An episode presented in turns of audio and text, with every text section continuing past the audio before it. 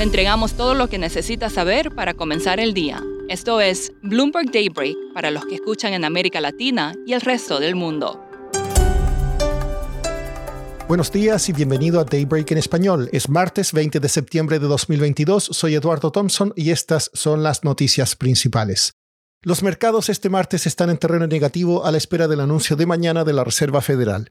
Economistas esperan que la Fed anuncie un aumento de 75 puntos básicos para así contener la inflación y que además indique que las tasas se dirigen al 4% para tomarse una pausa en ese nivel. En este contexto, Europa también retrocede y se cerró al alza. Las tasas del bono del Tesoro a 10 años están en su mayor nivel desde 2010, el crudo está estable y el Bitcoin cae. Es una semana activa para los bancos centrales del mundo. El Riksbank de Suecia sorprendió con un alza de un punto porcentual y dijo que se avecinan más aumentos de la tasa de interés. Esto impulsa la especulación de que la Fed podría aumentar su tasa en una magnitud similar mañana. Al contrario, el Banco Central chino detuvo su flexibilización monetaria, aunque los economistas aún esperan un recorte en los próximos meses. En las próximas 24 horas habrá anuncios de más de una docena de decisiones de tasas. Además, Estados Unidos lo harán el Reino Unido, Brasil, Turquía, Japón, Suiza y Noruega. El banco Goldman Sachs recomienda mantenerse a la defensiva con respecto a las acciones de Estados Unidos porque las tasas de los treasuries con vencimiento a dos años apuntan hacia arriba, lo que señalaría el pico de la postura agresiva de la Fed. Los sectores defensivos generalmente tienen mejor desempeño que las acciones cíclicas en esos momentos, dijeron los estrategas de la firma. En cuanto a la guerra en Ucrania, Vladimir Putin quiere poner fin a la guerra lo antes posible y debería devolver los territorios ocupados y Crimea, dijo el presidente de Turquía, Recep Erdogan, a la cadena PBS. La primera ministra del Reino Unido, Liz Truss, se comprometió a gastar al menos 2.300 millones de libras en ayuda militar el próximo año. JP Morgan detectó una caída drástica en la demanda de criptomonedas como método de pago en los últimos seis meses. Según sus cálculos, es como si 2 billones de dólares en valor de mercado se hubieran borrado del universo cripto en menos de un año.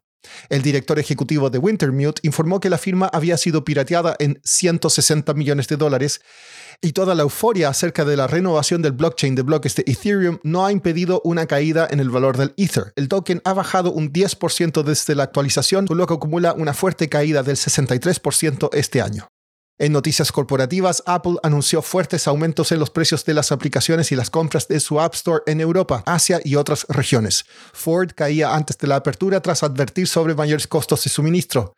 Jack Dorsey, cofundador de Twitter, declara hoy en el proceso judicial contra su viejo amigo Elon Musk.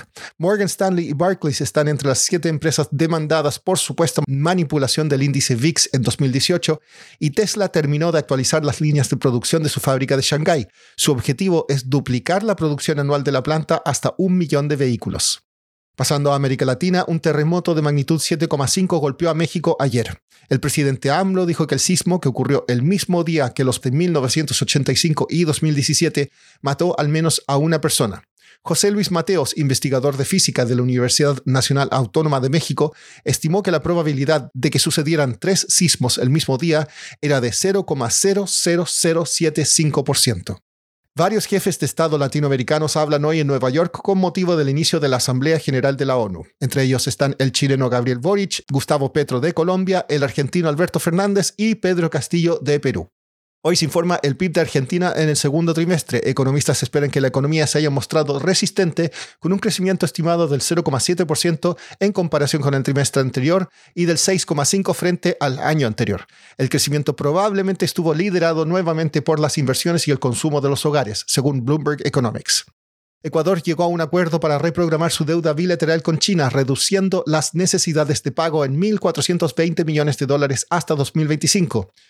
Las dos partes comenzaron las negociaciones después de una cumbre en Pekín en febrero, cuando el presidente Guillermo Lazo calificó de demasiado onerosos los términos de los préstamos respaldados en petróleo. China y Ecuador también discuten actualmente un acuerdo de libre comercio. Colombia devolvió a Venezuela el control de la planta de fertilizantes Monómeros, filial de PDVSA, dijo el embajador de Venezuela en Colombia, Félix Plasencia, en entrevista con Telesur. Monómeros había sido embargada en agosto de 2021 por irregularidades económicas, legales y administrativas. La mexicana Industrias Bachoco dijo haber recibido una opinión escrita de su asesor que considera justo el precio anunciado de 81,66 pesos mexicanos por acción para una posible oferta pública de adquisición de las acciones en circulación. Y por último, la semana laboral de cuatro días está funcionando para la mayoría. Casi el 90% de 70 organizaciones del Reino Unido que probaron esa rutina alterada dijeron que han progresado bien y la mantendrán cuando finalicen los programas piloto en noviembre. Casi la mitad dijo que la productividad mejoró, mientras que el 46% dijo que se mantuvo estable. Programas pilotos de seis meses se están realizando con más de 180 empresas en Estados Unidos, Nueva Zelanda, Australia, Irlanda y Canadá. Eso es todo por hoy. Soy Eduardo Thompson. Gracias por escucharnos. Para conocer todas las noticias que necesita para comenzar el día, revise Daybreak en la app Bloomberg Professional, donde puede personalizar las noticias que desee recibir. También puede suscribirse a la versión solo audio en Spotify, Apple Podcasts o la plataforma de su preferencia. Eso es todo por hoy. Escuche de lunes a viernes Bloomberg Daybreak